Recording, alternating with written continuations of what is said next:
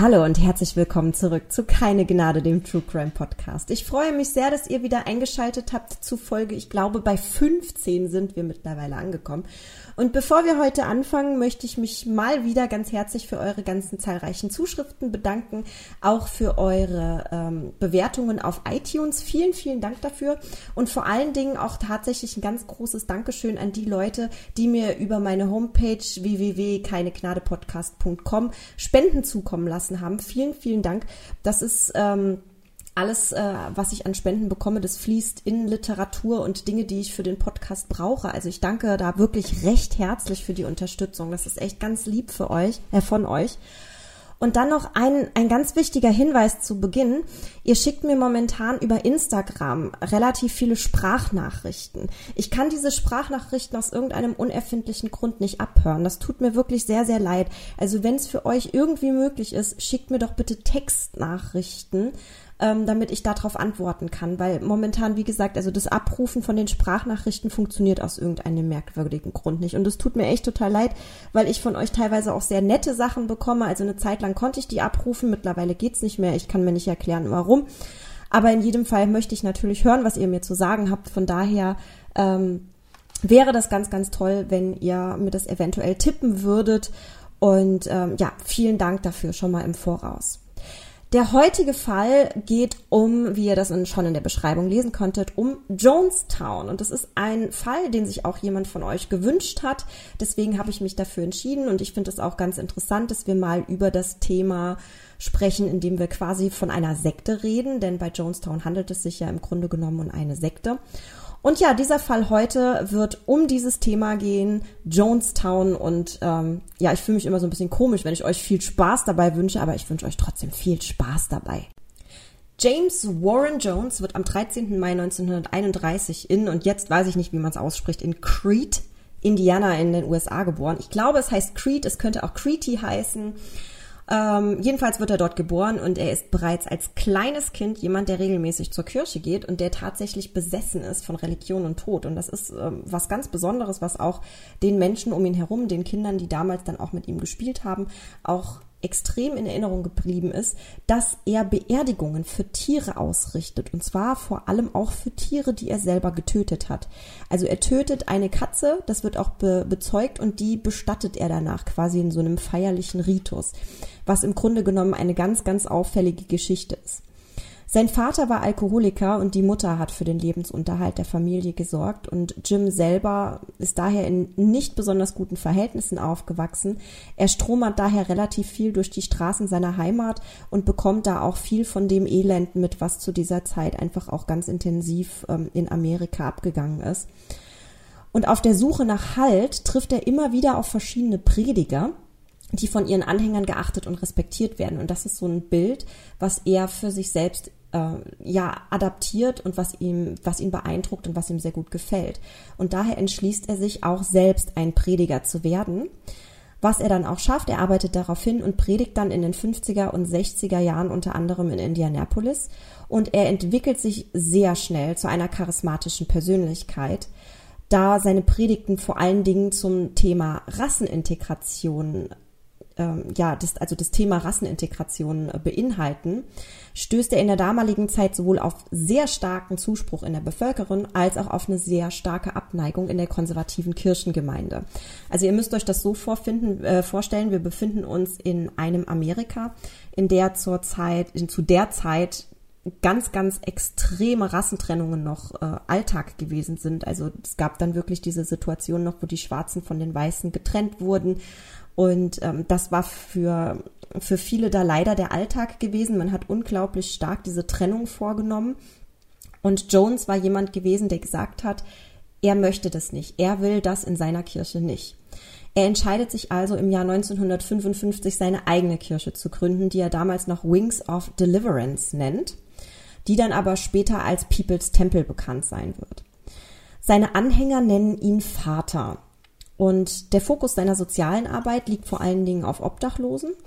Und er ist in den frühen 60er Jahren sogar der Vorsitzende der äh, Menschenrechtskommission in Indianapolis. In Indianapolis hält er sich dann eine ganze Weile auf, predigt dann dort und sammelt ein paar Anhänger um sich rum.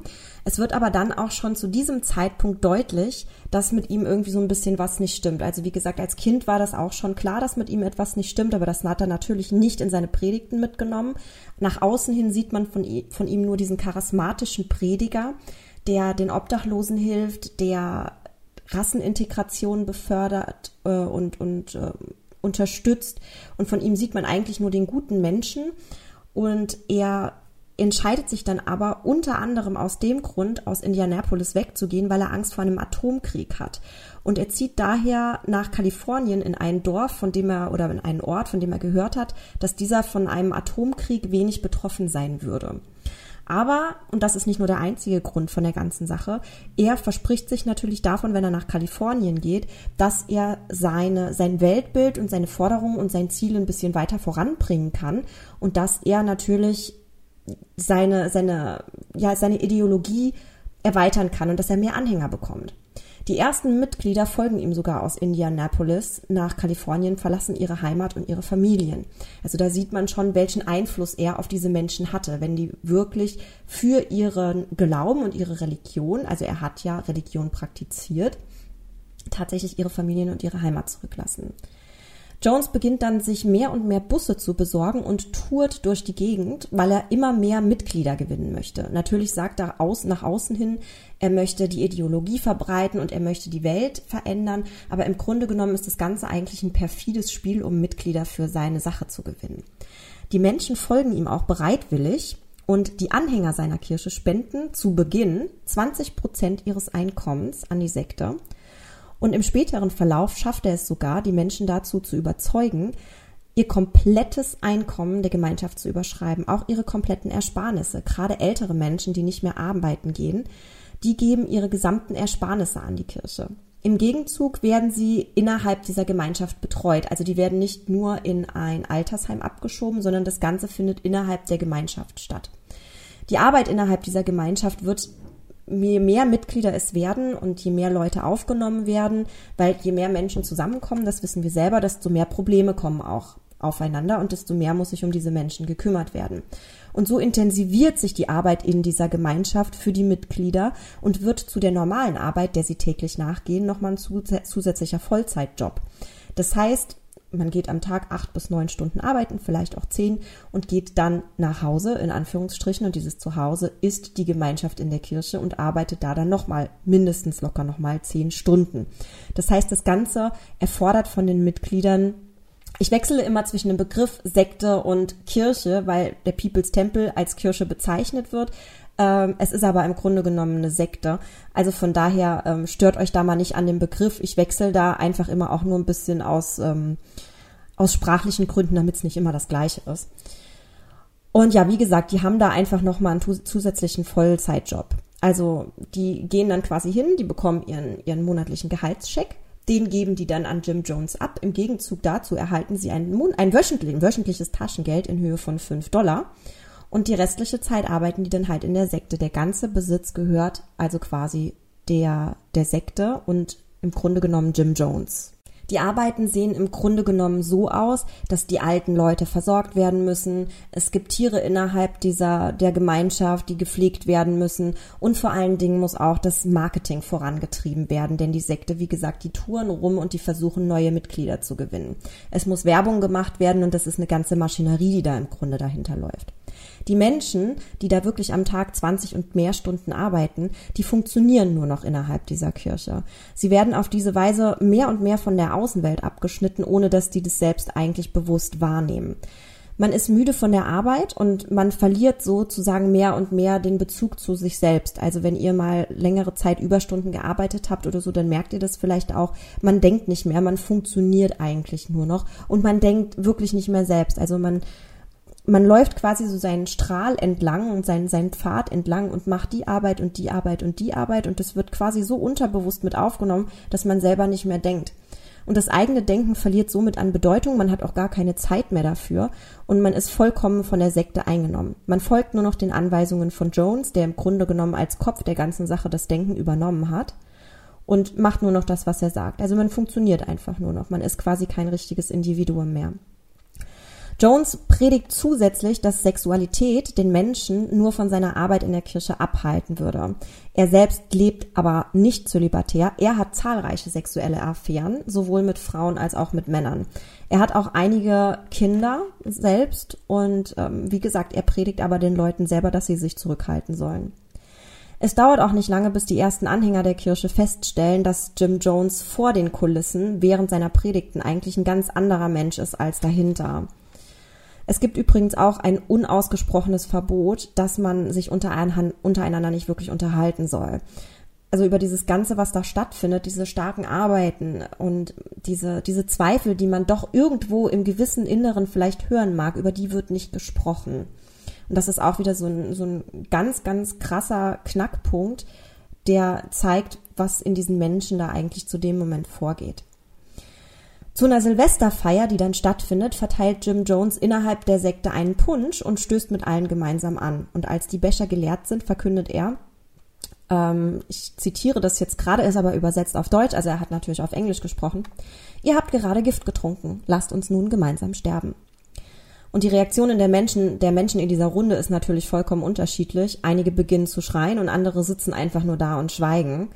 Und Jones lässt diese Situation für einen Moment auf sich beruhen und teilt dann aber nach einer Zeit den Anwesenden mit, dass er sie nur getestet habe, ob sie ihm treu sind. Es sei eigentlich gar kein Gift gewesen. Und das ist eigentlich eine, eine Schlüsselsituation, wo man nicht hundertprozentig sagen kann, warum er das gemacht hat es kann sein, dass er einerseits gedacht hat, er testet jetzt mal, was funktioniert jetzt. Wird er da jetzt angegriffen von den Leuten, die dann irgendwie aggressiv werden und vielleicht denken könnten, oh Gott, du, was tust du mir hier an? Gib mir ein Gegengift, was auch immer. Ne? Es kann natürlich auch eine Aggression ähm, da hervorgerufen werden bei, bei, so einem, bei so einem Moment. Ich meine, wie würde man selber reagieren? Das ist ganz, ganz schwer vorstellbar. Andere, wie gesagt, fangen an zu schreien, dass er einfach mal testen wollte, wie funktioniert das. Andererseits ist es vielleicht auch ein perfides Spiel gewesen, was er genossen hat. Es ist ganz, ganz schwierig, das zu interpretieren, warum er das gemacht hat. Also da bin ich auch ganz gespannt, was ihr dazu sagt und was eure Theorien dazu sind, wieso er diese Situation ähm, so, so ausgeführt hat. Also ich bin da im Grunde genommen der Meinung, dass es natürlich sein könnte, dass er einfach mal testen wollte, greift ihn jemand an oder nehmen die Leute das wirklich bereitwillig hin und sagen, okay, dass er einfach mal sehen wollte, wie sehr sind die Menschen mir verfallen und was kann ich mit meinen Untertanen alles machen. Wäre jetzt so meine Theorie, aber wie gesagt, es ist nicht geklärt. 1972 entscheidet sich Jones dann zu einem erneuten Umzug mit seiner Sekte, denn seine Ziele sind wieder größer geworden als der Ort, an dem er sich befindet. Und die kann er einfach in Kalifornien nicht mehr erreichen. Er braucht mehr Mitglieder. Und so siedelt sich der People's Temple schließlich in San Francisco an. Und hier möchte Jones seine Stellung als, und so bezeichnet er sich auch selbst, als Gottheit festigen. Jones hat ja, wie bereits erwähnt, sich selbst oder lässt sich selbst von seinen Mitgliedern als Vater bezeichnen. Er selbst bezeichnet sich aber auch als Messias oder als Prophet und da auch unter anderem als Gottheit. Also es ist schon ein bisschen, ja, im, im hartesten Sinne gesehen blasphemisch. Was, warum haben hier gerade zwei Mücken Sex auf meinem Bildschirm? Husch, husch, husch, husch. Entschuldigung, das passt jetzt gerade überhaupt nicht rein, aber das stört mich. Ähm, Genau, also er bezeichnet sich selber als Gottheit in dem Ganzen und das ist wirklich dann schon etwas, was von Größenwahn zeugt. Ich meine, dass es so Leute gibt, die sagen, oh, sie sind der Messias und weiß ich nicht was, das ist auch schon Größenwahn, aber sich selbst als Gott zu bezeichnen. Also er sagt, wer mich als Gott sehen will, der, dem, dem bin ich auch sein Gott. Und das ist halt schon eine ganz üble Sache. Und als er dann nach San Francisco sieht, äh, nach San Francisco zieht, hat er natürlich eine Stadt gefunden, in der sich zu der Zeit zahlreiche Protestbewegungen befinden. Und das ist einfach ein Punkt, wo viele Menschen sind, weil wo Protestbewegungen sind, da sind auch immer Menschen, die gerade mit ihrer Situation unzufrieden sind. Und das ist der, ist ein ganz, ganz entscheidender Punkt und auch ein ganz, ganz schlauer Schachzug. Denn wo Menschen sind, die unzufrieden sind, sind auch immer Menschen, die sich gern, die jemanden suchen, der ihnen zeigt, wo es lang geht. Oder die, der ihnen einen Weg zeigt, der ihnen gefällt. Und Jones predigt die Gleichheit aller Menschen und daher findet er schnell Anhang bei den Menschen der Gegend und so steigt die Mitgliederzahl relativ schnell auf 3000 Personen. Die Menschen befinden sich nämlich gerade in der Umbruchsphase. Sie suchen Halt in einer sich wandelnden Gesellschaft. Ähm, wir haben hier zum Beispiel die Hippie-Bewegung oder es findet halt gerade auch zum Beispiel diese Mordanschläge auf Martin Luther King oder auf Kennedy statt. Und somit sind die Menschen zu der Zeit komplett orientierungslos Und das ist einfach auch so ein Punkt, wo viele Leute ganz gerne, gerade in solchen Krisensituationen, auch Zuflucht in der spirituellen Welt sehen und damit auch Zuflucht in spirituellen Gemeinschaften finden. Der Zulauf zu Sekten und Religionsgruppen ist zu dieser Zeit unglaublich hoch. Und da kam Jones dann genau in diese Situation rein, wo es dann passt. Und er als ein wirklich extrem charismatischer Mensch der sprechen konnte, der die Leute erreicht hat mit dem, was er gesagt hat, der hat dadurch natürlich unglaublich viele Anhänger gewonnen. Und im People's Temple, so kann man sich das vorstellen, da wird gemeinsam gesungen, getanzt und gemeinsam geglaubt. Der Gottesdienst findet statt und da wird wirklich ganz ausgelassen gefeiert. Man vermittelt den Menschen ein Gefühl von Gemeinschaft, von Zuhause und von Angekommensein. Und da vor allen Dingen findet hier jeder seinen Platz. Es ist ganz egal, wie alt man ist. Es ist ganz egal, wie wohlhabend man ist. Und vor allen Dingen ist es ganz egal, welche Hautfarbe man hat. Drogenabhängige werden hier aufgenommen und denen wird geholfen, clean zu werden. Obdachlose finden ein Dach überm Kopf. Also es ist wirklich einfach eine Zuflucht für die Menschen. Die Stimmung während der Predigten ist extrem ausgelassen und vor allen Dingen verarbeitet Jones auch in seinen Predigten politische Punkte und auch den Frust über die momentane politische Situation. Und das spricht den Menschen, die sich um ihn herum scharen, absolut aus dem Herzen. Also er spricht das an, was die Menschen sich denken und was die Menschen sich wünschen. Und die einzelnen Mitglieder sind deswegen sehr fröhlich und sehr glücklich, einen Platz gefunden zu haben, bei dem sie sich aufgenommen fühlen. Die meisten Leute, die mit dem People's Temple in Kontakt kommen, entscheiden sich nur nach kurzer Zeit dafür, dieser Sekte beizutreten und ihren kompletten Besitz dieser Sekte abzugeben. Also da kann man einfach mal erkennen, was für eine unglaubliche, was für eine unglaubliche Wirkung dieser Mann einfach mit dem, was er erzählt hat, auf die Menschen hatte. Ein ganz entscheidender Punkt ist außerdem auch, dass Menschen, die sich zum Beispiel gegen die Integration von Schwarzen öffentlich äußern und die zu diesem Zeitpunkt im People's Tempel sind, die werden von der Kirche verwiesen. Also es ist genau das Umgekehrte. Es gibt zu der Zeit Kirchen, in denen Schwarze verwiesen werden, weil sie schwarz sind. Und hier ist es so, dass Leute verwiesen werden, weil sie gegen Schwarze sprechen. Und das trifft natürlich einen ganz besonderen Kern in dieser Zeit. Die Anhänger, wie gesagt, die bezeichnen ihn als Vater und sehen zu ihm herauf. Und er nutzt diese ganze Situation natürlich nochmal auf, denn er inszeniert Wunderheilungen. Er nimmt also Leute aus seinem, seinem engeren, ja, äh, seinem engeren Vertrauenskreis, sag ich mal, zum Beispiel seine Sekretärin oder Leute, die mit ihm befreundet sind und inszeniert dann während der Predigten Wunderheilungen. Also zum Beispiel eine Frau, die eigentlich eine Brille hat und dann plötzlich wieder sehen kann. Leute, die, die vor Autounfällen bewahrt wurden, die dann aussagen, okay, es hätte hier der und der Unfall passieren können, aber wir sind da alle wieder gesund rausgekommen.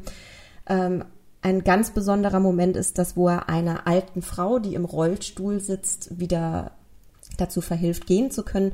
Wie gesagt, es sind alles seine Vertrauten und das sind alles Leute, die für ihn diese Inszenierungen mitmachen, um die Größe dieses Tempels zu steigern. Und das funktioniert. Er steht immer mehr und mehr im Rampenlicht. Er ist ja ein Wunderheiler. Er spricht das Ganze durch und es funktioniert. Es ist faszinierend, wie eine Gesellschaft, die auf der Suche nach Führung und nach Richtung ist, in einem solchen Menschen dann folgt. Ne? Und wie gesagt, er war vor der Kulisse ein ganz anderer Mensch als dahinter.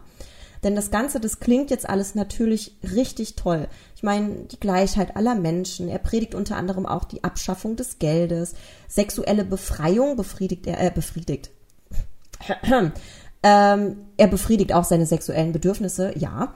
Aber er predigt das und er trifft damit den Geschmack zahlreicher Protestbewegungen. Und die haben natürlich auch ein Problem mit dem aufkeimenden Kapitalismus in den USA. Die kommen damit nicht zurecht. Und da passt natürlich diese Predigt von Abschaffung des Geldes und Abschaffung des eigenen Besitzes, was ja dann wieder ein kommunistisches Bild ist. Ähm, er trifft das einfach. Und wie gesagt, das klingt alles total toll. Das klingt nach einer perfekten Welt. Das klingt nach einer tollen Religion, wo alle Menschen gleich sind, wo alle geliebt sind, wo alle glücklich sind. Aber das ist im Verborgenen ein extrem gefährliches Psychospiel. Denn Jim Jones herrscht in seiner Sekte mit Angst, mit Gewalt und mit Druck. Aussteiger von den Sekten oder von der Sekte, die berichten nämlich von sadistischen Vorkommnissen, die dort passiert sind innerhalb dieser Sekte. Also mal abgesehen davon, dass Jones das Geld seiner Schützlinge in die eigene Tasche gesteckt hat, sind die Anschuldigungen gegen ihn relativ hart. Denn in den Predigten werden zum Beispiel einzelne Menschen nach vorne gerufen und die müssen dann ihre Sünden vor der Gemeinschaft bekennen. Die müssen dann sagen, was sie falsch gemacht haben. Zum Beispiel müssen sie auch zugeben, mit wem sie Sex hatten. Sie werden dann öffentlich geschlagen. Es werden Boxkämpfe untereinander ausgerichtet, in der der Sünder sich dann gegen verschiedene Gegner durchsetzen muss. Wenn er am Boden liegt, wird ihm Wasser übergeschüttet, damit er wieder fit ist. Es werden öffentliche Auspeitschungen, also öffentlich in Anführungsstrichen natürlich nicht so, dass die Außenwelt das, ähm, das mitbekommt, sondern im inneren Kreis dieser Sekte findet das statt. Die Leute werden nackt ausgezogen, sie werden erniedrigt und die Menschen leben einfach in der Angst vor dem, was passieren könnte. Und ihr müsst euch überlegen, die haben ihren kompletten Besitz abgegeben, die sind absoluter Teil dieser Sekte, die wüssten überhaupt nicht mehr wohin. Die haben einfach kein eigenes Leben mehr und die sind absolut gefangen in diesem Punkt und wissen einfach nicht mehr weiter. Und so herrscht natürlich die Angst und das, was natürlich dann auch entsprechend passiert, ist die Tatsache, dass man sich gegenseitig verrät. Und das ist ein Punkt, in der die Sekte innerlich irgendwo auf eine gewisse Art und Weise zerbricht, weil dieser, dieses Bild von, von Glück und von Harmonie eigentlich nur eine absolute Farce ist. Die Menschen bleiben nämlich nur in dieser Sekte, also einige sehen das natürlich vielleicht anders, aber ein Großteil der Menschen bleibt, weil ein psychischer Druck einfach in dieser Sekte herrscht und sie nicht wüssten, wo sie hin sollen und weil sie einfach aufsehen. Wenn man sonst im Leben nichts hat, blickt man irgendwo hin und hat jemanden gefunden, der einem sagt, was zu tun ist. Wer von uns kennt das nicht, wenn man sich in einer schlechten Situation findet, in einer, in einer Umbruchssituation und dann einfach dort sitzt und sich denkt, boah, ich hätte jetzt einfach gerne jemanden, der mir sagt, wie ich, wie ich reagieren soll, was ich tun soll und wie die richtige Entscheidung für mein Problem ist. Und genauso jemand war dann Jim Jones, der gekommen ist, sich gerade Leuten mit Problemen angenommen hat und gesagt hat, hier, du musst das und das und das machen und es hat funktioniert. Jones nutzt dann natürlich auch seine aufkeimende Vormachtstellung, um politische Kontakte zu knüpfen und bewegt sich dann auch in hohen politischen Kreisen. Er hat auch Fernsehauftritte und predigt öffentlich. Und er und seine Anhänger nehmen zum Beispiel auch an politischen Demonstrationen teil und machen so zusätzlich auf sich aufmerksam. Aber, und wer kennt das nicht, mit großer Macht kommt große Verantwortung. Oder sagen wir es mal anders, mit großer Macht steigt auch die Sorge. Und Jones, der ja sowieso schon anscheinend eine seelische ja, Problematik aufweist, beginnt mit seiner steigenden Popularität auch Wahnvorstellungen zu entwickeln. Und so glaubt er, dass auch er Ziel eines politisch motivierten Mordanschlags werden könnte. Denn das war zu dieser Zeit, wie gesagt, nicht selten. Wir haben Malcolm X, wir haben, wie gesagt, Martin, äh, Martin, Martin Luther King, wir haben ähm, Kennedy. Und auch er denkt, dass er sich in dieser Position befindet, dass etwas passieren könnte. Und so tritt er gemeinsam mit zwei Männern auf, die sich im Ernstfall vor ihn werfen sollen. Also er hat wirklich Leute, die für ihn ihr Leben geben würden. Und der People's Temple gerät dann auch tatsächlich wirklich mal in den Fokus von aggressiven Gegnern und so wird ein Brandanschlag auf die Kirche verübt. Und Jones Paranoia steigt natürlich mehr und mehr und er beginnt dann auch irgendwann Medikamente zu nehmen. Er sagt zwar, dass diese Medikamente angeblich wegen eines Nierenleidens sind. Ähm, ich glaube, ich weiß auch gar nicht, ob man das überhaupt herausgefunden hat, was er da, was er da wirklich genommen hat. Da bin ich gerade ins Pfälzische gefallen, Entschuldigung. Und er verfällt langsam aber sicher weiterhin seinen Wahnvorstellungen. Und so sendet er dann 1975 ein paar Mitglieder seiner Sekte nach Guyana. Das ist in der Nähe von Venezuela. Oder neben Venezuela sogar und die sollen dort einen Ort begutachten, an dem die Kirche sich in Zukunft niederlassen wird. Und so beginnt der Aufbau von Jonestown, mitten im Dschungel von Guyana. Und die ersten Bilder aus dieser zukünftigen Stadt erreichen San Francisco. Und hier sieht man glückliche Menschen, die in Freiheit, in Freude und in Ausgelassenheit leben, fernab von Rassismus und von Terror. Und so zeichnet sich das Bild einer perfekten Gemeinschaft. Jones beteiligt sich in der Zwischenzeit in den USA weiterhin an politischen Machenschaften und wird dann unter anderem auch Vorsitzender des Bauamtes. Er gerät weiterhin in den Fokus und jetzt ist es so, dass die ersten Sektenaussteiger sich zusammenraufen und gegen ihn öffentlich etwas unternehmen wollen. Und so soll ein Zeitungsartikel erscheinen über die Machenschaften von Jones. Und Jim Jones bekommt den Artikel vor Veröffentlichung zu Gesicht und sechs Stunden bevor die Zeitung veröffentlicht wird, das ist im Jahr 1977, flieht er nach Guyana. Und ihm folgen tatsächlich 1000 Personen. Das muss man sich mal vorstellen. Also, dass 1000 Menschen lassen innerhalb von einer Nacht- und Nebelaktion ihre Familien, ihre Freunde, ihr Hab und Gut, lassen alles zurück und fliehen zusammen mit diesem Mann in ein fremdes Land, an einen Ort, den sie noch nie zuvor, vielleicht außer auf diesen Bildern mal gesehen haben, um sich dort ein neues Leben aufzubauen. Offiziell sagt Jones, dass er seine Anhänger in das gelobte Land führen möchte.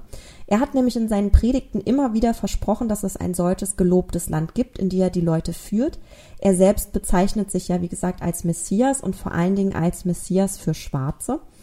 Und in diesem gelobten Land sollen sie frei von Sklaverei leben und in absoluter Freiheit. Und das soll dieses gelobte Land sein. Und so zieht er, wie gesagt, mit 1000 Leuten nach Jonestown. Und hier versorgen sich die Leute selbst. Das ist so ein bisschen auf, äh, auf Landwirtschaft aufgebaut. Was heißt ein bisschen? Das ist vollkommen auf Landwirtschaft aufgebaut. Das ist also so eine Selbstversorgerstadt und die ist mitten im Dschungel. Er konfisziert allerdings Geld und Pässe seiner Anhänger und droht ihnen sogar mit dem Tod, wenn sie Jonestown verlassen wollen. In seinen Predigten fängt er dann an, immer mehr den revolutionären Massenselbstmord zu erwähnen was einfach dann auch schon mal so eine Tatsache ist, wo man sieht, okay, hier stimmt irgendwas nicht. Um weitere Menschen aus den USA nach Jonestown zu locken, dreht Jones übrigens Videofilme, in denen die paradiesischen Zustände des Ortes aufgezeigt werden sollen. Man sieht da glückliche Menschen, die ihr gelobtes Land gefunden haben, die feiern, die lachen, die tanzen, ähm, die machen Paraden, die sind einfach total glücklich. Und das ist quasi dieses, dieses Bild, was er in die USA schickt, um noch mehr Leute nach Guyana zu locken. Das, was auf diesen Videos aber übermittelt wird, ist natürlich auch wieder eine absolute Farce. Denn die Leute, die dort leben, haben keinen Besitz. Sie sorgen durch Ackerbau für das Überleben der kompletten Gemeinschaft. Im Grunde genommen hat jeder seinen Platz und ist für den Fortbestand dieser Stadt verantwortlich. Und erneut finden sich also die Mitglieder wieder in einem Zyklus aus stundenlanger Arbeit und Predigt und man hat keine Zeit zum eigenen Denken. Der plötzliche Aufbruch der Mitglieder des People's Temple nach Guyana, der führt aber dazu, dass die Familien, die zurückgeblieben sind in Amerika, also in den USA, und die Freunde und die Verwandten, die einfach zurückgeblieben sind, dass die einfach natürlich sich fragen, was ist denn hier aus, äh, aus meinem lieben Freund geworden? Und natürlich wissen möchten, was ist da los. Und Jones verhindert aber die Kontaktaufnahme zu den Zurückgebliebenen. Und so werden langsam aber sicher in den USA die Proteste der Verwandten und Freunde laut. In der Zwischenzeit sorgt Jones aber für die psychische Manipul Manipulation in Jonestown und so lässt er seine Stimme über Lautsprecher den ganzen Tag ertönen. Es gibt kein Radio und kein Fernsehen und so müssen die Mitglieder des People's Temple das glauben, was Jones ihnen über die Lautsprecher tagtäglich berichtet. Und so fängt Jones an, ein ultimatives Feindbild zu erschaffen und berichtet von einer großen Verschwörung in den USA, dass der Feind immer näher rückt und ihnen was tun will. Er projiziert also über diese Lautsprecher, die wirklich den ganzen Tag laufen und die, die Menschen in der Sekte sind einen ganzen Tag begleitet von der Stimme von Jones. Also die kommen gar nicht davon weg. Er ist immer präsent mit diesen Lautsprechern, auch wenn er nicht da ist. Und so werden die Menschen natürlich in diesem Glauben gehegt, dass sie in Gefahr sind. Und dass Jonestown angegriffen werden soll und dass ihnen was passieren könnte. Es gibt aber auch Menschen, die in dieser, in dieser Sekte sind, die sich nicht von diesen ganzen Sachen überzeugen lassen und die erkennen, dass Jones mehr und mehr den Bezug zur Realität verliert. Der schiebt das jedoch auf die Nebenwirkung seiner Medikamente. Und ja, im Hintergrund haben wir den Podkater wieder, der wach geworden ist. Ich hoffe, er äh, jault nicht zu viel. Er, ist, er kann da manchmal ein bisschen anstrengend sein. Ähm, ja, jetzt muss ich erstmal gerade überlegen, wo wir waren. Ach ja, genau, Nebenwirkungen. Also er hat, er, er sagt, ja, das sind die Medikamente, die Nebenwirkungen haben. Er spricht auch nicht mehr ganz so deutlich wie vorher. Also er verliert zunehmend seine mentale Gesundheit. In ihm keimen jetzt immer öfter, oder nicht in ihm, aber in den, in den Mitgliedern der Sekte keimen immer öfter die Vorstellungen und die Versuche auf, die Siedlung zu verlassen. Aber der Verrat innerhalb der Sekte ist weiterhin groß und so traut sich einfach niemand mehr, überhaupt darüber zu sprechen, die Siedlung zu verlassen, weil man immer damit rechnen muss, dass es irgendwie bei Jim Jones ankommt. Und dann wird man vor allen Menschen zur Rechenschaft gezogen und wird auch ziemlich übel fertig gemacht und man muss einfach um sein Leben bangen. Dann kommt der November 1978. Der US-amerikanische Abgeordnete Leo Ryan wird auf den People's Temple aufmerksam. Und zwar nachdem eine der, einige der zurückgelassenen Angehörigen sich an ihn gewendet hatten, weil die Vermutung laut wird, dass die Mitglieder des People's Temple gegen ihren Willen in Guyana festgehalten werden. Und Ryan, der dafür bekannt ist, dass er ein sehr pragmatischer Mensch ist, der entschließt sich kurzerhand mitsamt einer Delegation von Reportern nach Guyana zu fliegen. Das macht er dann auch relativ direkt und ähm, kündigt aber diesen Besuch auch an. Und der angekündigte Besuch, der führt zu Diskussionen innerhalb der Sekte in Jonestown und man fragt sich, wie man damit umgehen sollte. Und da kommt unter anderem auch die, der Vorschlag auf, die Delegation doch einfach in die Stadt zu lassen und umzubringen. Diese betreten dann am 17. November 1978 Jonestown und es werden zunächst einmal Feierlichkeiten zu Ehren der Besucher abgehalten, bei denen wird ausgelassen gesungen und getanzt und der Abgeordnete Ryan ist beeindruckt von der Szenerie und gewinnt augenscheinlich zunächst nicht den Eindruck, dass hier Menschen gegen ihren Willen festgehalten werden, aber der Schein trügt. In ihrer Verzweiflung schieben nämlich zwei Sektenmitglieder Zettel an den Abgeordneten bzw. an sein Team zu. Sie, also sie versuchen denen die heimlich zuzustecken und die Zettel erreichen aber ihr Ziel, aber die Übergabe wird beobachtet. Am 18. November, also einen Tag später, nutzt das Reporterteam die Gelegenheit und beginnt einige der Sektenmitglieder zu befragen ähm, ob es ihnen hier gut geht, ob sie weg wollen. Also einfach, um das Ganze mal so ein bisschen aufzuklären, weil sie haben ja diese Zettel mit den Hilferufen erhalten. Und einige der Mitglieder begehren tatsächlich auf und geben offen zu, dass sie Jonestown verlassen möchten. Und so sprechen die Reporter Jones dann auch auf die Situation und auch auf die Zettel an. Und Jones sagt in diesem Moment auch, da gibt es auch jede Menge Videos zu. Also das Ganze ist ja, wie gesagt, von einem Filmteam dokumentiert worden. Das kann man sich im Internet angucken. Und Jones gibt zu, dass, oder sagt, dass jeder gehen kann, wenn er es möchte, dass er niemanden festhält. Und so entscheiden sich tatsächlich einige Sektenmitglieder zu gehen. Und es werden immer mehr und mehr, die sagen, dass sie gehen möchten und dass sie in die USA zurückkehren möchten. Und diese Situation führt dazu, dass es quasi einen Aufschrei durch Jonestown gibt, weil die Reaktionen einfach absolut gemischt sind. Einige Leute brechen in Panik aus, weil sie natürlich nicht wollen, dass die anderen gehen, weil sie einfach Angst haben vor dem, was passiert. Andere sind entschlossen und schließen sich der ganzen Situation an. Und in diesem Moment steht Leo Ryan gemeinsam mit Jones im Haupthaus und von hinten nähert sich ein Sektenmitglied mit einem Messer. Die Ereignisse beginnen sich dann zu überschlagen und äh, Leo Ryan kommt blutüberströmt nach draußen und die Delegation flieht gemeinsam mit denen, die sich dazu entschieden haben zu gehen, zum Flugplatz zurück. Und in der Zwischenzeit äh, trommelt Jones dann über Lautsprecher die Sekte zusammen. Die sollen alle ins Haupthaus kommen. In der gleichen Zeit, also wie gesagt, es überschlägt sich jetzt alles, weil viele Dinge einfach gleichzeitig passieren, fahren mehrere Vertraute, also enge Vertraute von Jones in einem Lastwagen los und nehmen die Verfolgung zur Delegation von Ryan auf. Sie erreichen dann Ryan und die Reporter am Flugplatz und eröffnen das Feuer. Leo Ryan und vier weitere Menschen sterben im Kugelhagel am Flugplatz. In Jonestown hält Jim Jones dann inzwischen eine Rede an seine Gefolgsleute und in dieser Rede macht er ihnen klar, dass er sicher ist, dass diese Delegation zurückkommt und dass Folter und Gewalt an den Sektenmitgliedern eine Folge sein werden. Und er sagt, auch wieder ein Zitat aus dem Englischen übersetzt, wenn wir nicht in Frieden leben können, dann müssen wir in Frieden sterben. Das sind seine Worte und dann lässt er das Getränk vorbereiten. Um eventuellen Aufständen vorzubeugen, beziehen dann auch Bewaffnete rund um das Haupthaus Stellung. Das Wort Haupthaus ist ein ganz schön schwieriges Wort, hätte ich nicht gedacht. Ja, und dann geht wirklich das los, was in der Geschichte als Jonestown Massaker bekannt ist. Denn es wird ein Fass herangebracht und in diesem Fass befindet sich ein Gemisch aus Limonade, Valium, das ist ein Schlafmittel, und Cyankali, einem Gift. Und die ersten Mitglieder, allen voran Kinder, beginnen dieses Gemisch zu trinken. Es ist ein sehr bitteres Gemisch.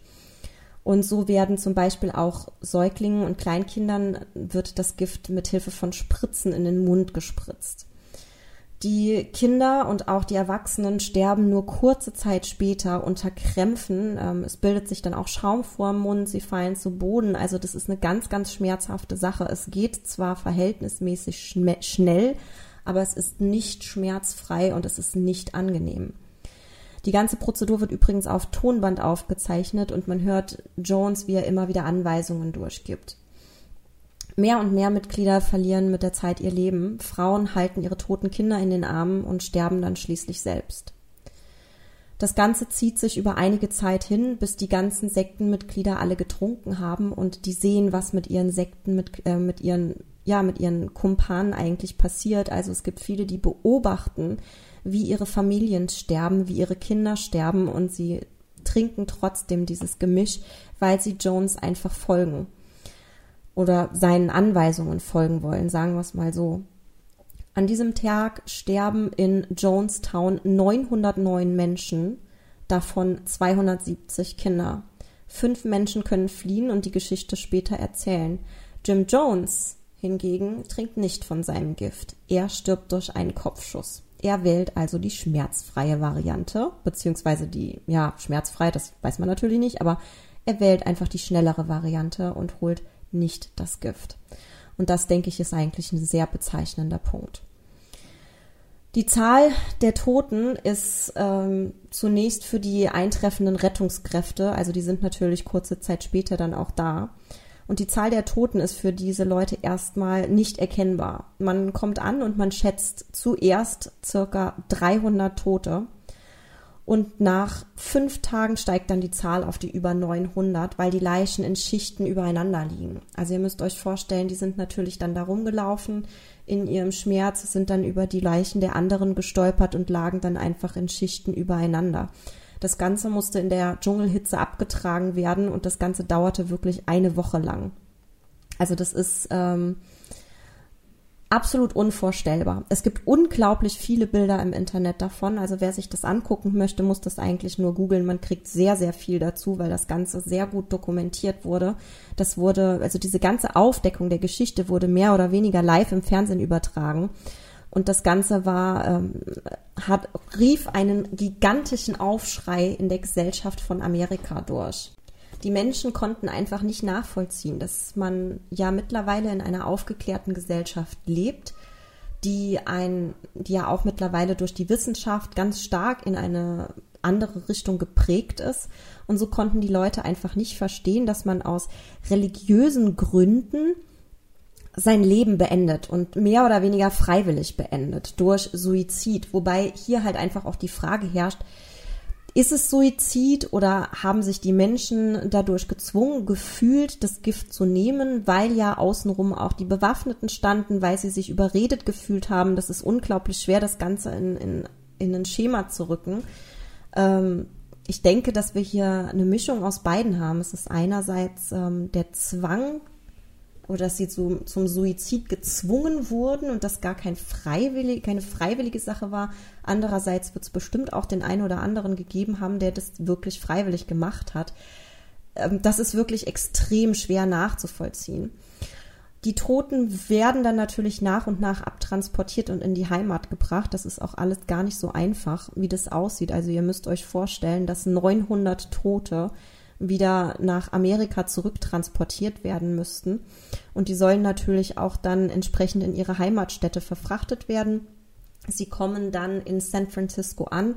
Und dann ist es aber so, dass die Heimatstätte die Leichen teilweise nicht haben wollte. Die Ausrede war, dass das angeblich daran liegen würde, dass der Zyankali-Gehalt in den Leichen den Boden äh, verunreinigen würde. Ich denke, dass das bezeichnend ist, weil eigentlich ist es im Grunde nur eine Ausrede, dass man sich von der ganzen Situation distanzieren möchte. Also es ist nämlich absoluter Quatsch, wenn wir da mal ehrlich sind, zu sagen, das liegt an dem Zyankali-Gehalt. Also sorry, tut mir leid. Ähm, ja, die ganze Gesellschaft hat sich einfach von dieser Geschichte distanziert, weil Jones im Grunde genommen mehr oder weniger angesehen war. Der war im Fernsehen, der war in der Politik unterwegs, die Leute fanden den gar nicht mal so verkehrt. Und da kommt so ein bisschen auch dieses Wegschauen mit hinzu. Wir haben also in Jim Jones im Grunde genommen eigentlich so ein Paradebeispiel für einen charismatischen Führer. Das ist so ein Idealtypus von Max Weber. Jeder, der Soziologie studiert hat oder Geschichte, der wird im Laufe dieser Zeit mal äh, Max Weber begegnet sein. Und ich hoffe, ich kriege das noch so ein bisschen richtig zusammen mit dem charismatischen Führer. Das ist nämlich gar nicht so einfach, aber ich versuche das mal so ein bisschen zu erklären. Wenn bestimmte Dinge passieren unter der Leitung eines einzelnen Menschen, dann beginnt man natürlich sich zu fragen, warum sind die Leute ihm gefolgt. Das gleiche hatten wir zum Beispiel, das ist so dieses klassische Beispiel dafür bei Hitler. Da hat man sich auch gefragt, warum sind die Menschen diesem Mann gefolgt, obwohl er so viele Grausamkeiten angerichtet hat. Und diese Frage stellt sich natürlich und dann versucht man entsprechend eine Lösung für dieses Problem zu finden. Und da hat man dann diesen Idealtypus oder Max Weber hat diesen Idealtypus des charismatischen Führers entwickelt. Und wie gesagt, ich versuche das Ganze jetzt mal so einigermaßen zusammenzufassen. Ich weiß nicht mehr, ob ich das noch richtig im Kopf habe, aber im Grunde genommen ist es so, dass ein charismatischer Führer, und das passt wirklich genau in diesem Fall auf Jim Jones, einfach durch seine Ausstrahlung und durch das, was er sagt, den Menschen auf einer gewissen Ebene trifft. Also er trifft, wie das hier auch war, genau das, also der Mensch, wir haben einen frustrierten Menschen auf der einen Seite, der mit dem, was in der Politik und im Leben passiert, einfach nicht mehr glücklich ist. Und wir haben jetzt auf der anderen Seite genau diesen Menschen, der das Gegenteil verspricht, der den, der verspricht, den, den Menschen wieder in eine, in eine blühende und fruchttragende Zukunft zu führen. Der charismatische Führer unterscheidet sich in einem gewissen Sinne dadurch von einem normalen anderen Anführer, dass er eine Beziehung zu seinen, ich nenne es mal Untertanen aufbaut, die so ein bisschen auf einer emotionalen Ebene basiert. Das heißt, man fühlt sich auf einer psychologischen Ebene von diesem Führer abhängig, man fühlt sich mit ihm verbunden und folgt ihm dadurch auch in gewisse Umstände und Situationen, die man unter anderen Umständen vielleicht gar nicht tun würde, weil man sich einfach in einem, in einer psychologischen Wechselwirkung mit diesem Menschen befindet. Und so folgt man dem auch bei bestimmten Situationen, die man eigentlich für sich selbst gar nicht machen würde. Und deswegen ist es auch so, dass einige der Sektenmitglieder oder auch ehemalige Sektenmitglieder dann später ausgesagt haben, dass sie sich nicht gewehrt haben gegen das, was passiert ist, weil sie das einfach hingenommen haben. Sie wussten genau, dass das falsch ist, aber sie haben es trotzdem gemacht, weil sie sich einfach in dieser Abhängigkeit, in dieser psychologischen befunden haben. Und die charismatischen Führer, die zeichnen sich in der Regel dadurch aus, dass sie unglaubliche Redetalente sind. Die können nicht zwangsläufig ihre Reden selber schreiben, aber sie können die unglaublich gut rüberbringen. Und damit berühren sie die Menschen auf dieser emotionalen Ebene und dadurch folgen die ihnen. So, und ich hoffe, dass das jetzt so, ähm, so ziemlich in einer einfachen Variante das abgebildet hat, was so einen charismatischen Führer darstellt. Und genau das ist, wie gesagt, Jim Jones, der das einfach durch sein sein Reden geschafft hat, die Leute dazu zu bringen, ihm zu folgen. Und wie gesagt, er war hintenrum einfach kein guter. Und das haben die Leute auch immer wieder mitgekriegt. Also er hat das ja auch rausgelassen. Er hat ja seine sexuellen Affären gehabt und die Leute, die haben das einfach über sich ergehen lassen. Und das muss man halt einfach mal überlegen, ne, dass er vorne rum einfach predigt, okay, haltet euch von Sex fern und hinten rum, äh, ach, komm her, ne, lass uns doch mal. Also da sieht man halt einfach diese Kontroverse in dem Ganzen, aber trotzdem haben die Menschen da mitgemacht. Und das ist dieser Standard in dieser Situation. Also wie gesagt, das ist halt dieser Idealtypus. Er hat natürlich, und das muss man auch dazu sagen, den Menschen einfach eine, eine Situation aufgezeigt, in der sie sich wohlgefühlt haben. Ihr müsst halt einfach überlegen, was es damals für eine ganz, ganz schreckliche Zeit gewesen ist. Und das ist noch nicht so viele Jahre her. Ich meine, wie gesagt, das war 1978. Das ist jetzt äh, knapp 40 Jahre her. Und das ist noch nicht so lange. Und in diesen 40 Jahren hat sich, was äh, Rassismus angeht, einfach verdammt wenig geändert. Also wir haben immer noch viel zu viel Rassismus auf dieser Welt. Wir haben immer noch viel zu viel Trennung äh, im, im Wert des einzelnen Menschen. Und wir lassen uns noch viel zu viel von Äußerlichkeiten äh, ja, beeinflussen einfach, wenn wir über einen Menschen urteilen. Und so leid es mir tut, muss ich es auch sagen, dass es auch, selbst wenn man jetzt hier sitzt und sich das anhört und denkt, boah, dem wäre ich niemals gefolgt oder sowas, wenn man sich in der heutigen Zeit einfach mal umguckt, es gibt immer noch genug Menschen, die in ihren Gedanken einfach so eingeschränkt sind, dass sie Leuten folgen, ohne nachzudenken, die einen absoluten Stuss erzählen. Und wir sind momentan in einer Zeit, in der solche Redner immer mal wieder nach vorne kommen.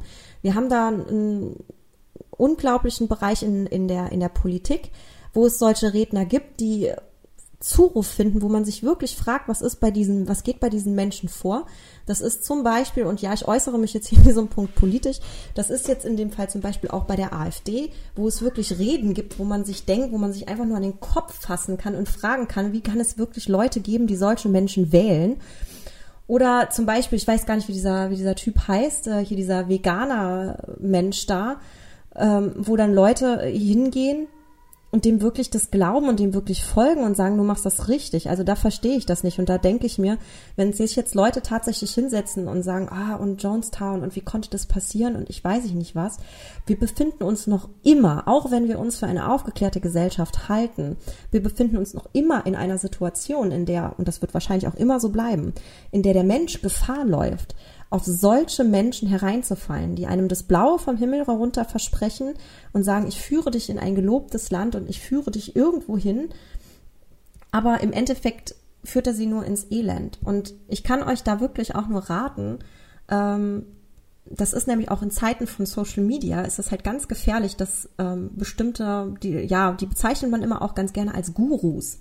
Die findet man dann auch auf, ja, wie gesagt, Instagram und Co., die sagen, nur meine Meinung ist die richtige und folge mir und ich sage das und das und mach das. Oder zum Beispiel findet man auch gerne so im Fitnessbereich, ich interessiere mich dafür, dann findet man im Fitnessbereich jemanden, nur meine Ernährungsform ist die richtige, nur meine Art Sport zu machen ist die richtige.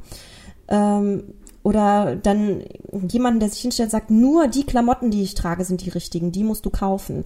Wir befinden uns mehr und mehr in so einer Situation, in der solche Persönlichkeiten uns beeinflussen. Und da müssen wir wirklich ganz, ganz vorsichtig sein. Und ich möchte auch in dieser Folge ganz zum Schluss einfach nochmal dazu aufrufen, dass ihr ihr selbst bleibt. So wie ihr seid, seid ihr richtig. Und es spricht nie was dagegen, dass ihr euch versucht zu verbessern und zu verändern in einem Rahmen, in dem ihr euch wohlfühlt und in einem Rahmen, in dem ihr mit euch selbst glücklich seid. Aber niemals, verändert euch niemals in einem Rahmen, in dem ein anderer euch sagt, dass es so sein muss.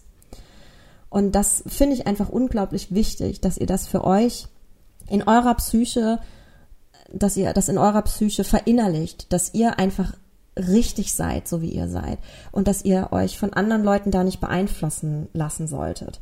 Es gibt da so sowas, ja, es ist jetzt auch wieder so ein Beispiel und ihr könnt jetzt eigentlich im Grunde genommen abschalten, weil die Folge ist vorbei, aber ähm, aber das ist jetzt einfach nochmal so ein Punkt, den ich anführen möchte.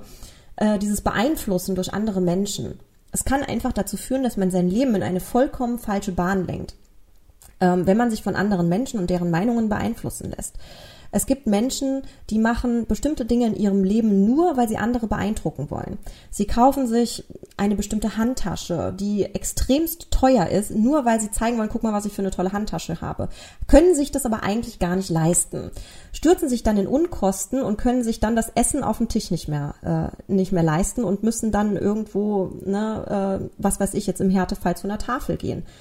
Und das ist einfach so ein Punkt, wo ich mir denke, da ist echt Vorsicht geboten. Und ich möchte euch da halt auch wirklich sagen, Vorsicht, Vorsicht, Vorsicht, wenn ihr im Internet unterwegs seid.